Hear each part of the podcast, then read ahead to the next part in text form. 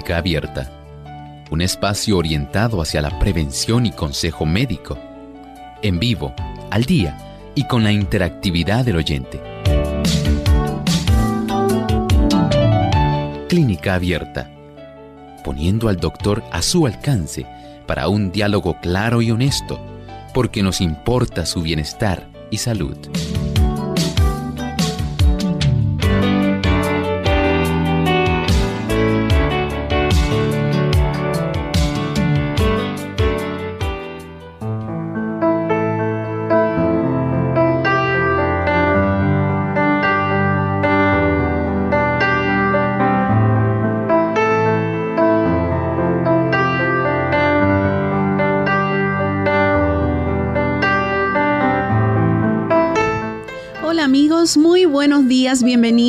Clínica Abierta.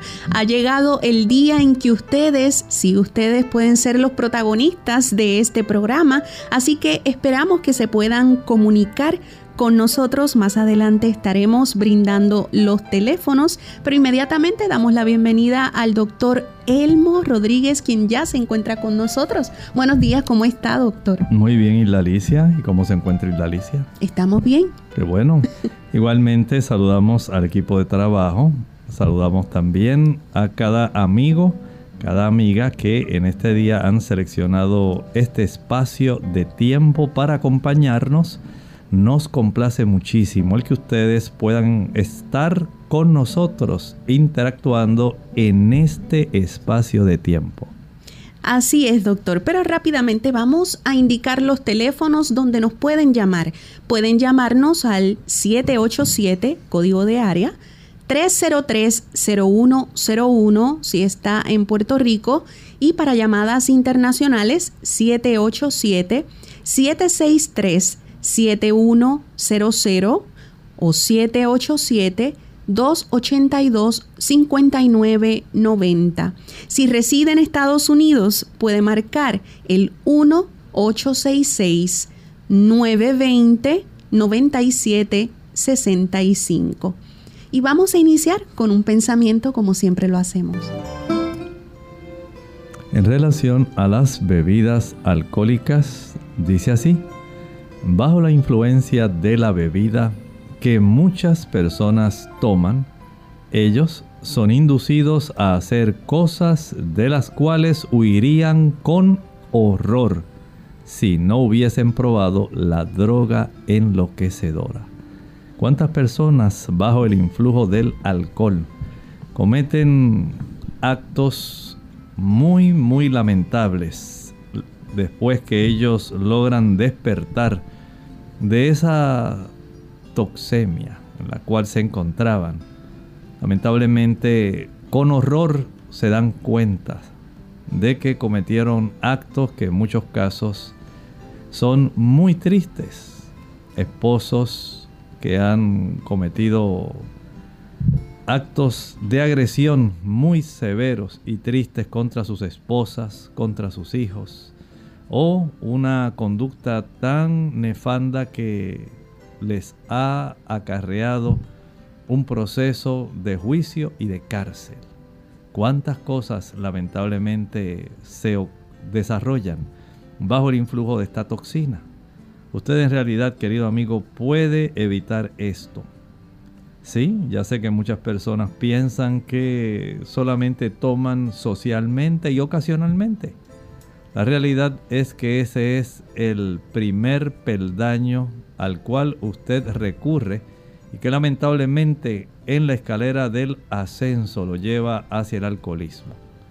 Que el Señor le ayude, que le dé fuerza, que le dirija y por la gracia de Él póngase a sus pies y pídale que le ayude a ser libertado de la esclavitud del alcohol. Muy bien, pues comenzamos a recibir sus llamadas. Atendemos en este momento a Diana, quien nos llama de Estados Unidos. Adelante, Diana. Saludo. Quisiera saber qué puedo hacer para disminuir el alcaline fosfate o fosfalate y, y que si eso tiene una relación con la tiroides. Gracias.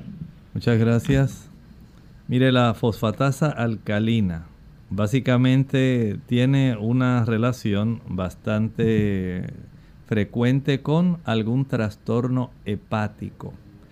Pero en las damas, especialmente aquellas que están llegando o han llegado ya a la menopausia, también puede facilitar el identificar que hay eh, una buena razón para estar entonces desarrollando la osteopenia y la osteoporosis. Y este tipo de enzima hepática ayuda a identificar el problema.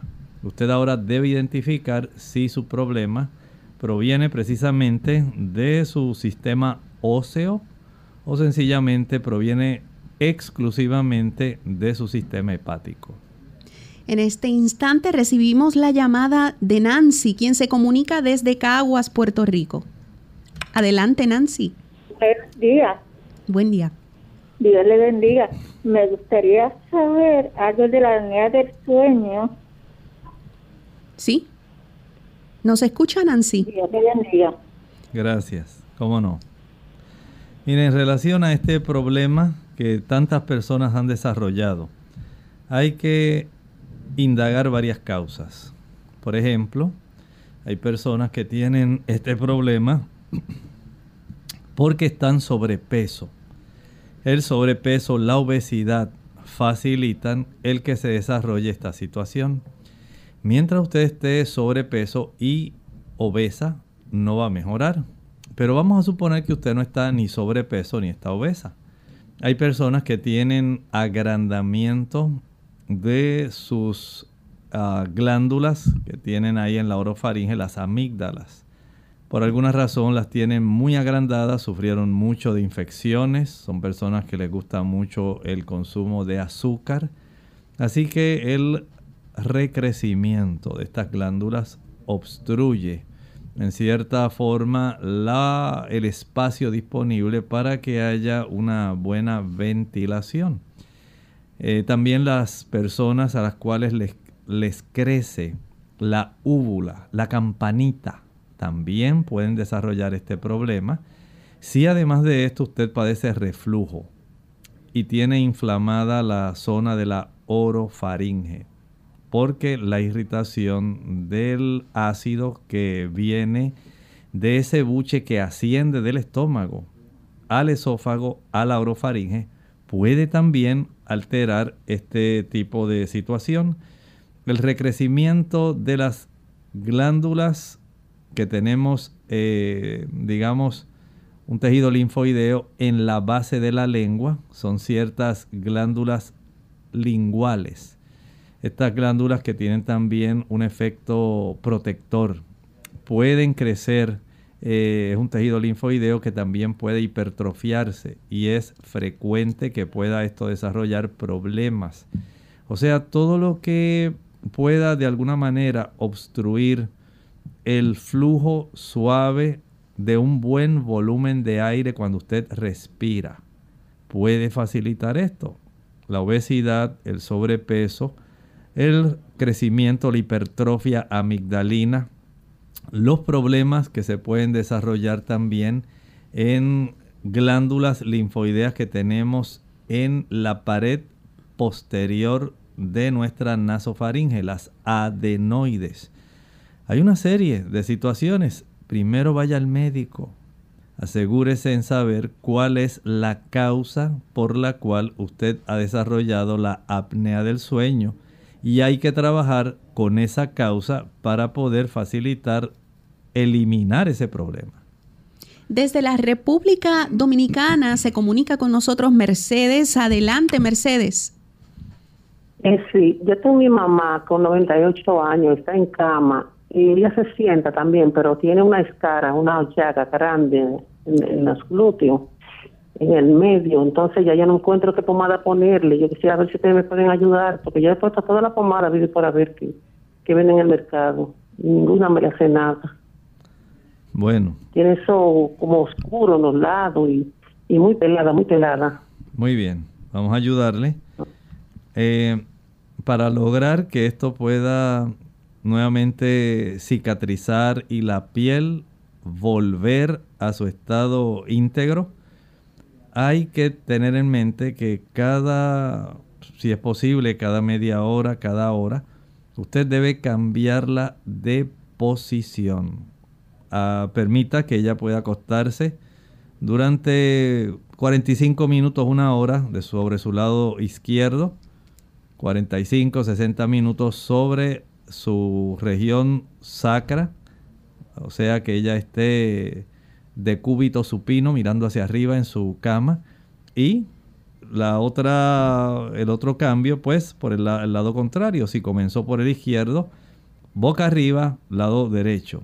Y después volvemos al revés del lado derecho boca arriba lado izquierdo. Esto es necesario. Recuerde que la compresión de la piel en esa zona es un área pesada es un área donde tenemos la piel muy cercana a los huesos. Y esa piel cuando la compresión le impide recibir una cantidad adecuada de sangre, comienza a afectarse, comienza a morir y se desarrollan ulceraciones, lesiones y a veces el cicatrizar este tipo de heridas va a ser muy difícil proceda a añadir en una taza de agua. Esto lo va a añadir en la licuadora. Va a añadir ahí unas 10, 15 hojas de llantén y unas 4 hojas de repollo. Proceda a licuar muy bien, muy bien licuado. Cuele y el líquido verde de un olor bien fuerte, que es lo que va a obtener, enváselo y refrigérelo. Una vez la refrigere, ahora usted va a empapar una gasa en ese producto, en ese tipo de agua verde. Y esa gasa se la va a aplicar en la zona de la lesión, donde tiene la ulceración. Cada dos horas usted revisa cómo está esa gasa. Si se ha secado con un atomizador, con una botellita de spray, usted un rociador le va a empapar nuevamente la gasa para que no la tenga que remover. La empapa nuevamente en ese tipo de líquido y así le va a estar haciendo cada dos horas. Al cabo de seis horas la cambia por otra gasa nueva y el mismo procedimiento. Esto le ayudará para que pueda cicatrizar, pero recuerde, si no cambia la posición de ella, lamentablemente la cicatrización va a ser muy lenta y tal vez hasta muy difícil. Bien, está muy interesante, sin embargo tenemos que hacer nuestra primera pausa y cuando regresemos estaremos atendiendo a Alejandro y a nuestros amigos que ya están con nosotros. Ya volvemos. Cuidar de los demás es cuidar de uno mismo.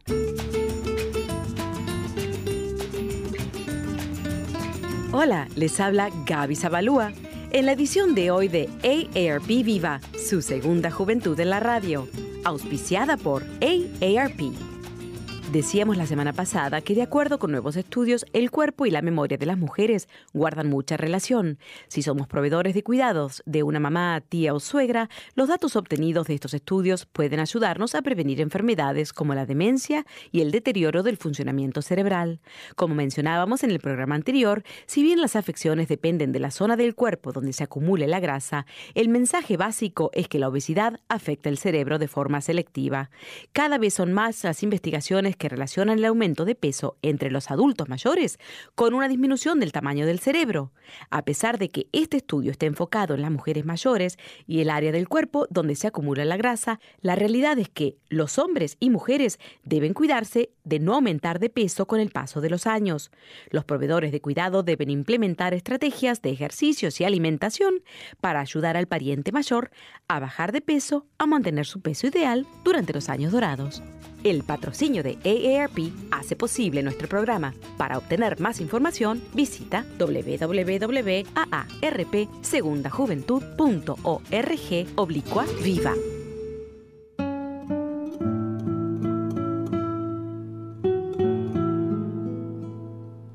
Discutir con la tentación ya es camino para ser vencido por ella.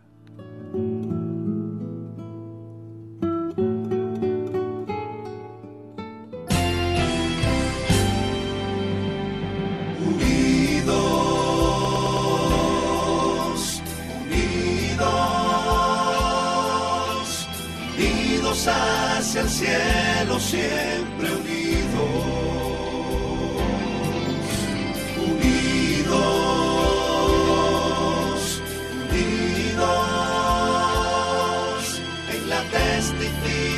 De la verdad, en la testificación de la verdad.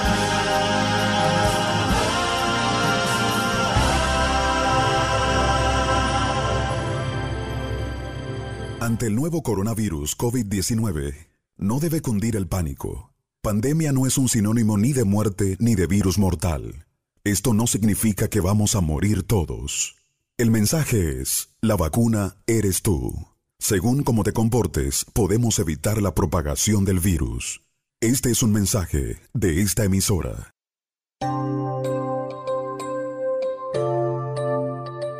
Ya estamos de vuelta en Clínica Abierta, hoy contestando sus preguntas y sus consultas. Así que en este momento atendemos a Alejandro, quien se comunica con nosotros desde Estados Unidos. Así que adelante Alejandro, buenos días. Buenos días y Dios le bendiga. Gracias. Este, mi problema es que sufro de estreñimiento crónico, tengo el, el estómago se aventado y muchos gases eh, trato de comer sano, no, no como ningún tipo de derivado de carne, de animales, ni carnes, ni leche, nada de eso. Eh, como muchas legumbres, uso la chía, uso la linaza y sigo con el estreñimiento crónico. Entonces la pregunta básica es, el doctor ha dicho que uno prepara una agua con limón para ayudar y yo yo lo preparo, pero entonces en vez de ayudarme a ablandar los excrementos, lo que me manda mucho al baño a orinar, orinar, o sea, todo el líquido que yo consumo, lo consumo incluso en la noche, no me deja ni dormir, orinando, orinando, y no me ayuda con el estreñimiento. Entonces yo quiero saber qué puedo hacer. Gracias, Alejandro. Muy bien. No le conviene el uso de el agua de limón para el estreñimiento. No es, no es conveniente.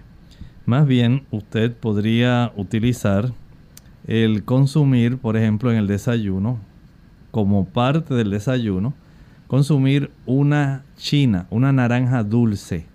Cómala completa, no el jugo, cómase la naranja. Al mediodía, como, como parte de su almuerzo, consuma una o dos rebanadas de piña. Una o dos rebanadas de piña, eso le va a ayudar. Y en la cena, al finalizar la cena consuma unas 4 o 5 eh, ciruelas secas. Haga ese tipo de procedimiento aproximadamente por unas 3 semanas. Y va a notar una diferencia enorme, claro. El agua, si usted eh, la utiliza, la ingiere después de las 6 de la tarde, le va a pasar ese problema que está presentando y mucho más si es agua de limón va a estar orinando toda la noche. Recuerde que el limón tiene mucho potasio, el potasio es diurético y usted va a estar orinando toda la noche, no va a dormir, no descansa. Así que utilícela durante el día. Por lo menos tres botellitas de agua, estoy pensando en esas botellitas que son de medio litro, estamos hablando de dos tazas, son las botellitas que normalmente la gente compra para hidratarse. Esas botellas usted puede consumir tres de ellas entre el desayuno y el almuerzo y otras tres entre el almuerzo y la cena, en ese lapso de esas cinco horas aproximadamente. Pero después que ya pasen las seis de la tarde, no tome esa cantidad, tome apenas tal vez una media taza, una o dos veces como mucho, temprano, mucho antes de usted ir a dormir, pero no use algún tipo de jugo, o algún tipo de bebida o preparado que contenga el limón, porque el limón, por un lado, a las personas le ayuda a eh, detener en cierta forma la cantidad de evacuación. El limón tiene ciertas propiedades que son astringentes, no son más bien eh, propulsoras de la peristalsis, no son laxantes. Así que desde ese punto de vista, evítelo, tome agua, y consuma, como le dije, una naranja en el desayuno, piña en el almuerzo y ciruela en la cena. No estoy diciendo que eso sustituya la comida, sino que eso sirva, digamos, como la parte final después de usted haber desayunado, almorzado y cenado. Desde Añasco, Puerto Rico, recibimos la llamada de Eddie. Adelante, Eddie. Un santo, un santo. ¿Sí? Adelante con su consulta. ¿Nos escucha? Parece que no. Entonces vamos a atender la llamada de Amalia desde Aguadilla, Puerto Rico, el área oeste. Adelante, Amalia. Sí, buenos días, eh, doctor. Estoy teniendo un grave problema y es que tengo mi, mi pierna izquierda muy inflamada. Fui al banco de venas, me dijeron que estoy reteniendo líquido. No me han dado ningún medicamento para el control del mismo, pero la pierna la tengo un poco eh, eh, rojiza. Me duele un poco y de noche me duele bastante. No estoy tomando ningún medicamento porque el médico me había recetado diurético, pero ese no es la, lo indicado, ya que realmente estoy reteniendo líquido. ¿Qué puedo hacer? Me duele un poco, no es exagerado, pero tengo dolor. Gracias, Amalia. Muchas gracias, Amalia. Mire, usted debe volver al médico o a otro médico. Hay que saber por qué se le está eh, hinchando esa pierna. No sabemos si tiene alguna flebitis, por lo cual se le está poniendo caliente, eh, que pudiera estar eh, sintiendo enrojecimiento además del dolor, se hace necesario que usted sea evaluada. A veces hay trastornos profundos. Como le dije, puede haber una flebitis, una tromboflebitis, puede haber trastornos de la circulación venosa y un Doppler venoso puede ser de ayuda para esta situación, una detección de lo que en realidad está sucediendo. El que usted pueda hacer esto sería muy deseable porque en ocasiones puede haber trastornos de los riñones del hígado, pero no ocurrirían tan solo en una de las extremidades y no necesariamente tendría que ponerse alguna de ellas eh, adolorida y caliente o rojiza. Vaya al médico, no se quede así, no se conforme solamente con un diurético. Desde la República Dominicana atendemos ahora a Michelle. Adelante, Michelle, con su consulta. Michelle. Buenos días. Sí, buen día. Gracias, doctor, por este programa. Gracias. Mi pregunta es, doctor, yo tengo una hija con un problema que no, que no me da paz. Se le salen los cabellos hace, hace miles de años, por decirlo. Hemos ido a todos los médicos, la muchacha come bien, es más vegetariana que otra cosa y, y todos los análisis que le hacen le dan un medicamento y volvemos a lo mismo. Se le sale desde raíz el pelo. ¿Qué usted me puede decir? Gracias. Gracias. Hay ocasiones cuando se desarrollan enfermedades raras. Puede haber algún trastorno inmunológico, una, digamos, un ataque del sistema inmunológico a la raíz del cabello y puede estar ocurriendo esto. Hay damas también eh, por cambios hormonales. No sé si le habrán hecho alguna medición, especialmente de la testosterona. Y también, por supuesto, de sus niveles de estrógenos para saber cómo ella se encuentra desde ese punto de vista. Hay damas que por desnutrición, a pesar de que sea vegana, vegetariana, pudiera tener alguna deficiencia en la vitamina B12, en la biotina, en el hierro, que es muy común también tener algún tipo de deficiencia en los vegetarianos. Se descuidan en ese aspecto. Pudiera haber una situación donde además el aspecto de la tensión nerviosa a mayor tensión emocional, se facilita también que pueda haber afecciones en la raíz del cabello. Note entonces que hay una diversidad de causas. Vea cuál de ellas, de acuerdo a su experiencia de vida, es lo que usted está enfrentando, de acuerdo a los estudios que le han hecho, para entonces, por supuesto, proceder a trabajar identificando previamente la razón por la cual se está desencadenando el problema. Desde San Juan, Puerto Rico, atendemos al señor González, quien se comunica con nosotros. Buen día, señor González, bienvenido. Sí, buen día y gracias.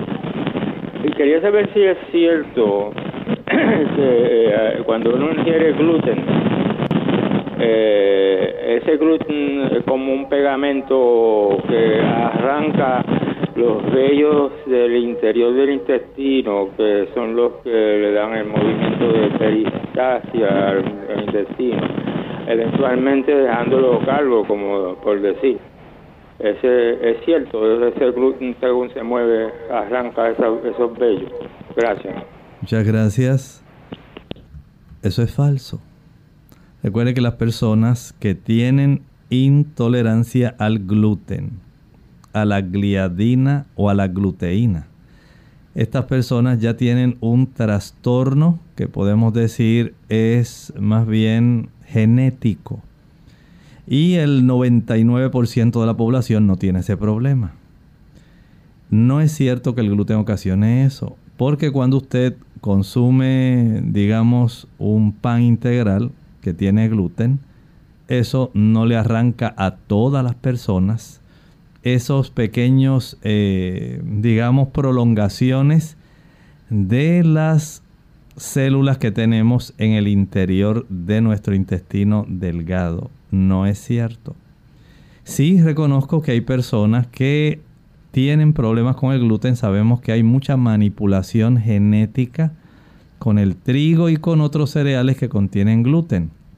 Pudiera ser que esa manipulación esté ocasionando algunos problemas, pero tanto como que vaya a ocasionar eso, no.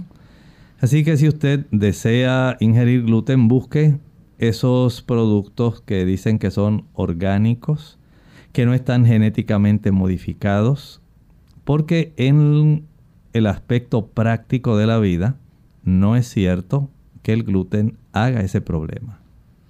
Bien, tenemos que hacer nuestra segunda y última pausa en la mañana de hoy. Sin embargo, cuando regresemos estaremos contestando la consulta de la amiga Lucy. Y les recordamos que los teléfonos a llamar son 787-303-0101, 763-7100 o 282-5990. Pausamos, pero ya volvemos.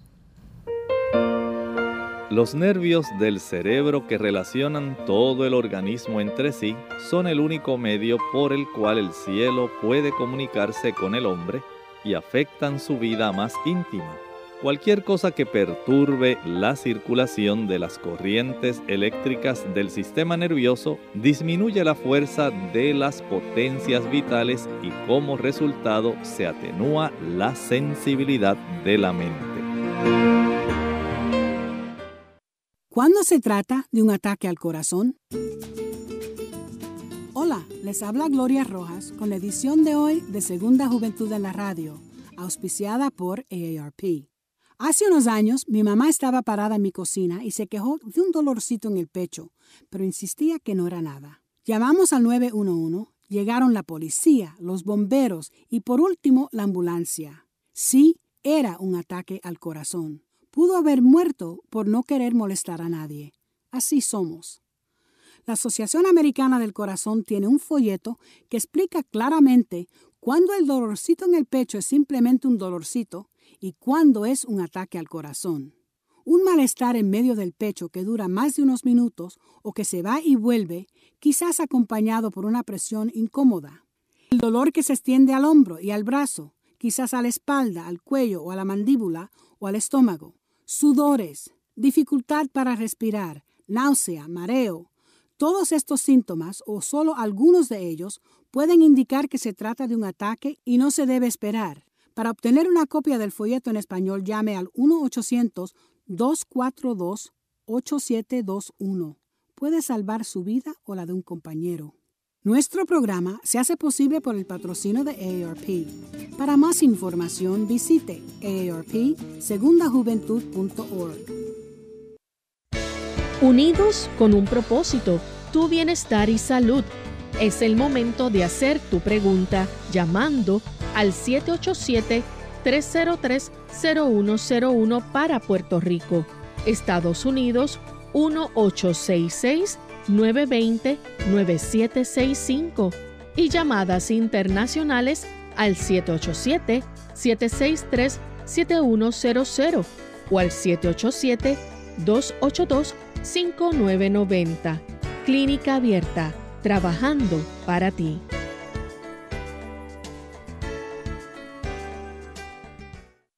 Clínica Abierta. Hemos regresado a Clínica Abierta hoy respondiendo sus consultas. Atendemos desde Caguas, Puerto Rico, a la amiga Lucy. Adelante, Lucy. Bueno, buenas tardes. Buenas tardes. Dios los bendiga. Este, yo quiero saber que el doctor me diga para qué sirve el noni. Lo oigo por el, la radio. Muchas gracias. Esa fruta sabemos que tiene un olor fuerte, pero en realidad tiene una gran cantidad de antioxidantes. Y este tipo de fruto se puede utilizar con mucha ventaja, especialmente en el paciente que es artrítico y en el paciente que tiene diabetes son las dos personas que más pueden beneficiarse por el consumo de noni. Atendemos a la amiga Gladys, quien nos llama desde Tuabaja, Puerto Rico. Adelante, Gladys. Buenos días. Llamando para, para comunicarme con el doctor.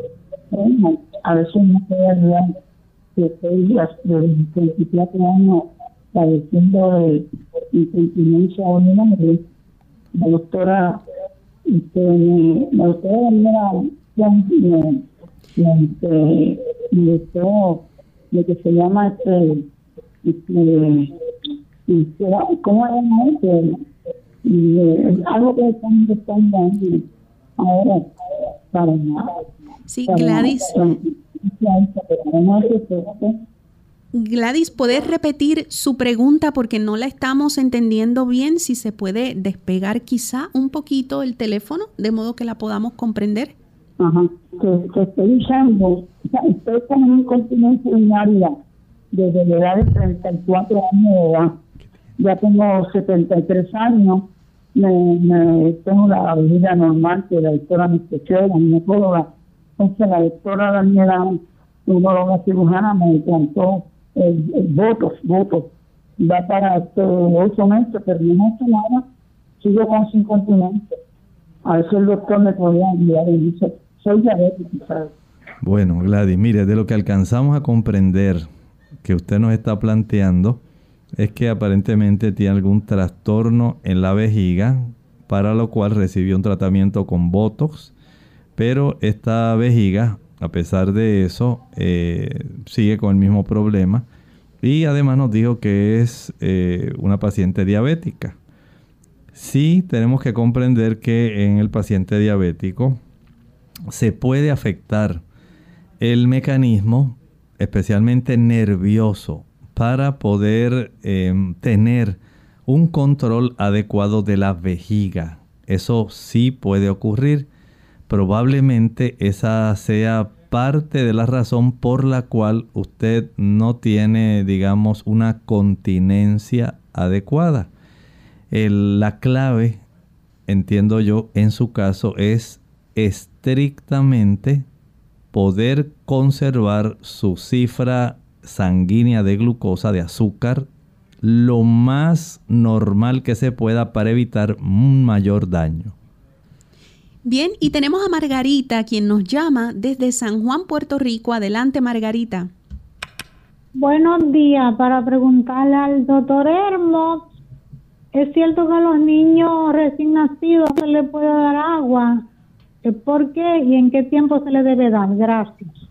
Gracias. Mire, actualmente eh, muchos pediatras están recomendando que las madres solamente mediante el proceso de amamantamiento ya eso sea suficiente para proveerle líquido al niño. Pero no necesariamente tiene que ser así. Usted puede tener un pequeño biberón, una mamila alguna pequeña botellita de esas de 4 onzas, 125 mililitros, donde usted puede eh, tener agua, eh, especialmente la dama que a veces el niño llora pidiendo alimentarse antes de las 3 y media, 4 horas, puede darle esta botellita con agua de tal manera que el bebé tenga menos probabilidad de padecer reflujo y de tener esa expulsión de ese vómito lácteo que ocurre mucho cuando el niño se sobrellena y sencillamente eh, por la frecuencia a veces de amamantamiento porque hay modas donde dicen que cada vez que el niño llore usted pégueselo. No siempre el niño llora porque tenga hambre.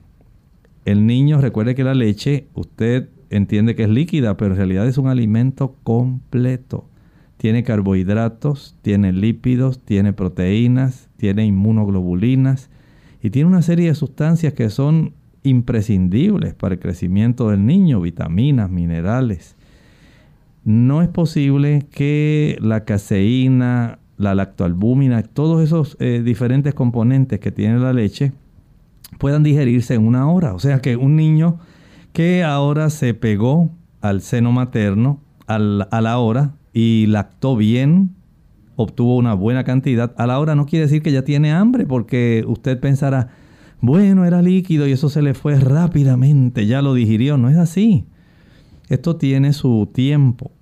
Hay que dar oportunidad para que se absorban los nutrimentos, se vacíe el estómago y entonces el niño nuevamente pueda ser amamantado. Pero no hay problema en que usted le pueda brindar agua a un niño.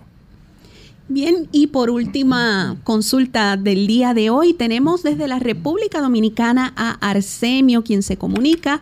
Muy buenos días, Arsemio. Ah, buen día. Eh, yo necesito saber qué, qué medicamento puede sustituir el tapel, que es para la garganta, que cuando la garganta se me inflama, me, el corazón me late fuera de lo normal. ¿Qué puede sustituir qué, Arsemio? No, no pudimos entenderlo? Eh, es, un es un medicamento que se llama Tapel, de 5 miligramos. Bueno, muchas gracias Arsemio. Mire, tengo que indagar en relación a ese medicamento porque no lo conozco. Tendría que averiguar a ver en qué consiste para saber si hay algún tipo de oportunidad para que pueda ser sustituido. Permítame averiguar y esperamos, si el Señor lo permite, mañana poder contestarle.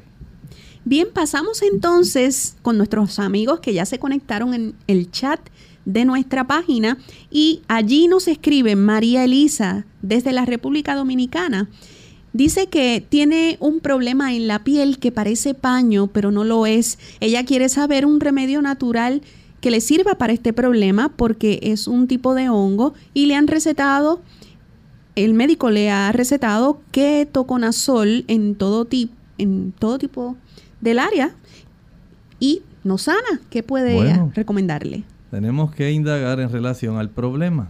Recuerde que el hongo, algún tipo de levadura, como las que muchas veces se sufren eh, dando este tipo de problema, en realidad puede básicamente ser superado si nosotros hacemos algunos cambios que puedan estimular el desarrollo de una microatmósfera en la piel, sí, así como lo escucha. Así como nosotros eh, tenemos nuestra atmósfera en la cual nos movemos como seres humanos, las bacterias, los hongos también necesitan una atmósfera. Si usted es una persona que le gusta mucho la harina blanca, los productos de harina blanca, galletas, bizcochos, panes. Y además de eso le gusta el queso. Ya usted le está brindando una gran ventaja a los hongos para que estos puedan colonizarle. Si además de esto a usted le gusta mucho el azúcar y no consume suficientes alimentos ricos en grupo B, en vitaminas del grupo B, es más fácil para este tipo de hongos colonizarlo y que sean resistentes independientemente de qué fármacos le estén brindando. Por eso es que no le está funcionando. No es que el fármaco no sea bueno. Es que en realidad usted tiene que cambiar su microatmósfera de la piel para que el hongo pueda ser erradicado aún utilizando el ketaconazol. Haga esos cambios que le mencioné. Deje también el café y deje el chocolate. Por otro lado, puede hacer una, un tipo de sustancia donde usted combina media taza de pulpa de sábila y le añade una cucharadita de aceite de melaleuca, tea tree oil. Una vez usted mezcla muy bien, que ya esto quede bien homogéneo, lo va a envasar y a refrigerar. Durante el día, usted va a hacer lo siguiente.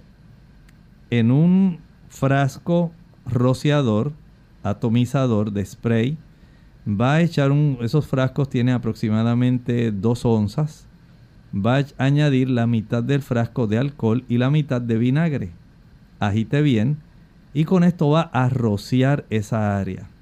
Una vez rocía la zona de la piel donde está el hongo, con una gasa friccione. Y cuando se evapore, que ya quede esa área que ha sido bien impregnada por esa solución de vinagre con alcohol, entonces va a aplicar lo otro que le mencioné, el tipo de sustancia que contiene la sábila con el aceite de melaleuca. Lo aplica y lo deja. Esto lo puede practicar por lo menos dos veces al día. Si lo puede hacer tres, mucho mejor. Pero esto le va a tomar tiempo. Los hongos, las levaduras son muy oportunistas.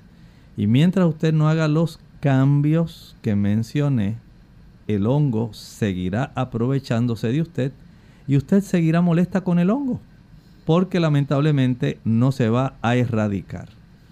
Bien, la siguiente consulta nos llega desde Argentina y la hace la amiga Jenny.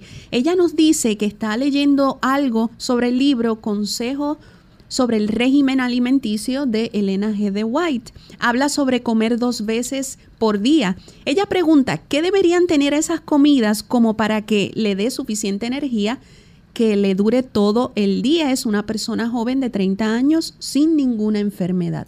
Bueno, no solamente deben contener elementos que sean calóricos, porque es a lo que usted está enfocando, el aspecto de la energía.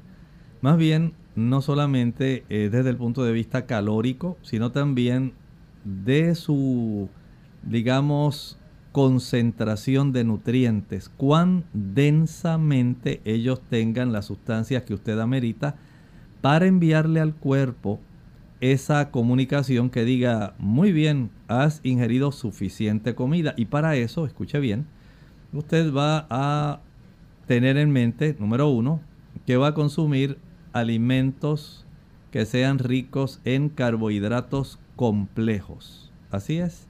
No va a usar arroz blanco, no va a usar pastas blancas ni pan blanco. Va a utilizar arroz integral, pastas integrales y puede usar también, como le estaba mencionando, productos confeccionados con harina integral. Ya el tener este beneficio del carbohidrato complejo ayuda para que el proceso digestivo sea más prolongado. Si a esto además lo acompañamos de una buena cantidad de proteína, estamos hablando de las legumbres principalmente, frijoles, gandules, garbanzos, lentejas, chícharos, arvejas, cualquier tipo de legumbre va a ayudarle para que usted pueda tener una digestión todavía un poco más eh, rica por ser eh, muy densa en nutrientes, especialmente aminoácidos.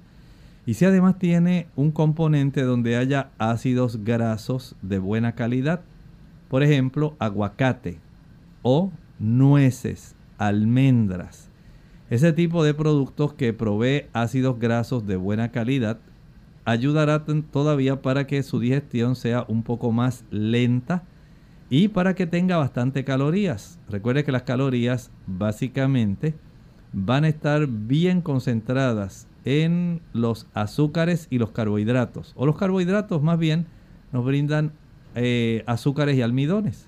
Y están presentes, como estábamos mencionando, por un lado en las frutas, por otro lado en los cereales y en los tubérculos. La papa, la yuca, son tubérculos que tienen una buena cantidad de carbohidratos en forma de almidón. Pero si nosotros entonces esto lo acompañamos de otros productos, por ejemplo en el desayuno, digamos un plato de cereal, un buen plato de cereal adecuado a la actividad que usted realiza. Si usted esto lo acompaña de una buena cantidad de fruta fresca, no jugos, fruta fresca. Digamos que quiere comer dos naranjas o cuatro rebanadas de piña, tres kiwis, dos mandarinas, esto le va a ayudar y si lo acompaña de dos cucharadas de almendras, nueces, dos cucharadas de coco rallado, dos cucharadas de ajonjolí, de avellanas, de marañón. O sea, ya usted le está brindando a su cuerpo una mejor densidad calórica y nutrientes. Esto aquí, el conjunto de ellas dos, es lo que le va a dar esa capacidad de que usted pueda cómodamente esperar hasta la siguiente comida y pueda nuevamente resuplir su organismo de las sustancias que son nutrimentalmente necesarias. Y esto, por supuesto, requiere que usted planifique, que usted eh, haga su menú para que usted tenga, por un lado, no solamente las calorías necesarias, sino también la densidad nutricional desde el punto de vista de los antioxidantes, vitaminas, minerales, y sustancias que van a ser como la fibra muy oportunas para que usted tenga todos los elementos en el desempeño que usted tiene como persona en su trabajo y en su vida. Un anónimo desde la República Dominicana nos pregunta qué puede usar para hongos en la uña del dedo más grande del pie. Bueno, esa uña va a sumergir ese pie en agua, por ejemplo, un galón de agua caliente, pero que no le vaya a quemar. En esa agua caliente añadirá una cucharada grande de vinagre. Deja el pie sumergido en esa agua por un lapso de unos 10-12 minutos. Posterior a lo cual seca con una pistola secadora de cabello, de pelo, un blower. Una vez usted seque muy bien, aplique con un hisopo, con un cotonete, con un Q-tip, con un palito de algodón, el aceite de melaleuca. Este aceite, si no lo consigue, puede ser aceite de eucalipto, puede ser aceite puro de ajo. Va a ayudar para que se penetre entre esas áreas que han tenido este desarrollo de crecimiento anormal, que ha engrosado la uña y esto va a facilitar, si usted lo practica dos veces al día, el que el hongo pueda erradicarse. De más está decirle que usted debe ser perseverante, porque practicar esto dos veces al día por un lapso aproximado de cinco meses, escuchó bien, cinco meses, de usted, digamos, desanimarse, no desear continuar con el proceso porque se le hace difícil, pues tendrá que recurrir al uso de fármacos que ya existen para poder arreglar esto, pero que lamentablemente tienen sus efectos adversos a nivel del hígado. Bien, finalmente tenemos la pregunta de José, quien nos llama desde la República Dominicana. Adelante, José. Sí, buenas, buenas. Buen día. Eh, yo, estoy, yo estoy llamando para preguntar, cuando una persona defeca, sea con sangre, no siempre, sino a veces, o dos, o seguido, en una semana, tres veces, ¿a qué se puede deber eso? Gracias. Muchas gracias. En la mañana. Muchas gracias, José. Bueno, hay que indagar, José. Si es sangre, digamos, muy roja, si usted nota que se tiñe de color sanguinolento el agua del retrete del inodoro, es muy de la taza del baño. Es probable que sean algunas hemorroides que se erosionan. Pero si usted ve que este asunto es frecuente, entonces, como usted nos está diciendo, lo ideal es que usted pueda ir al médico, que le pueda hacer una revisión. A veces hay hemorroides internas, en otras hay hemorroides externas, en otras ocasiones hay lesiones internas en la región del recto sigmoides. También puede estar desarrollándose algún tipo de problema que pueda estar facilitando erosiones a nivel de la mucosa del colon, del colon descendente. Pudiera haber un desarrollo de un pólipo que usted desconoce, pero ya en vista de que usted tiene una expulsión que es casi por lo menos de tres veces en semana, es necesario que vaya al médico.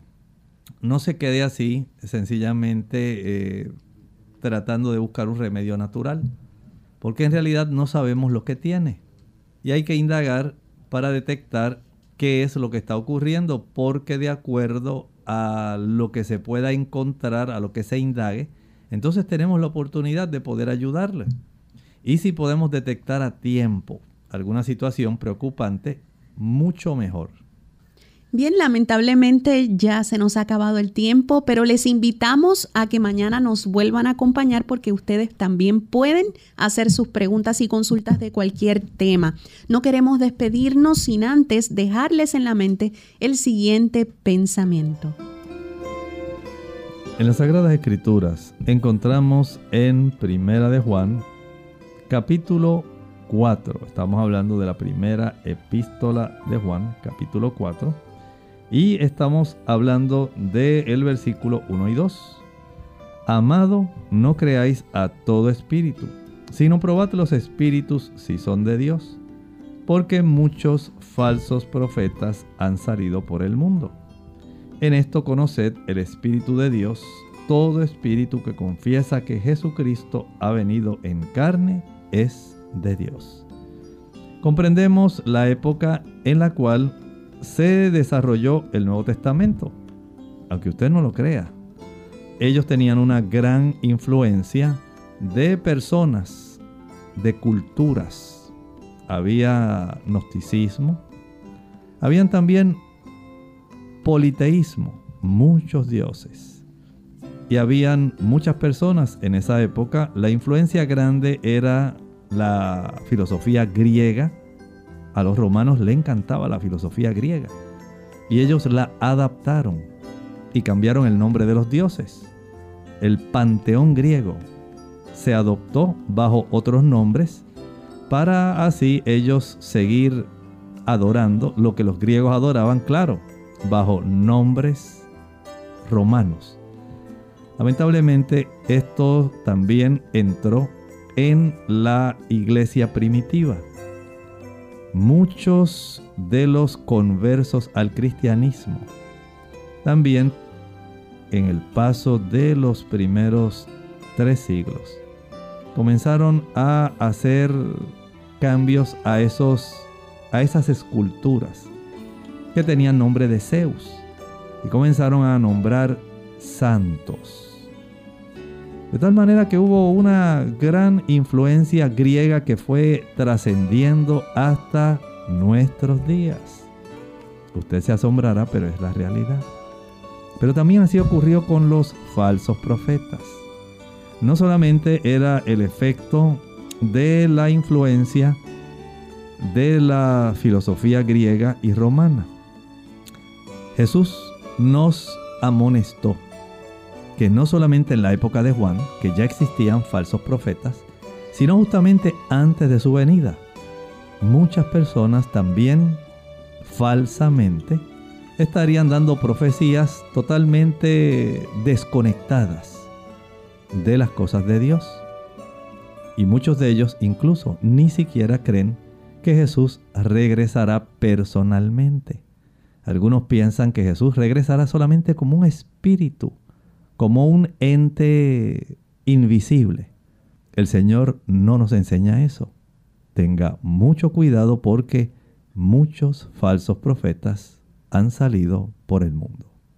Amigos, muchas gracias por su sintonía. Les esperamos mañana nuevamente donde ustedes serán los protagonistas. Por el día de hoy se despiden de ustedes el doctor Elmo Rodríguez Sosa e Hilda Alicia Criollo. Hasta entonces.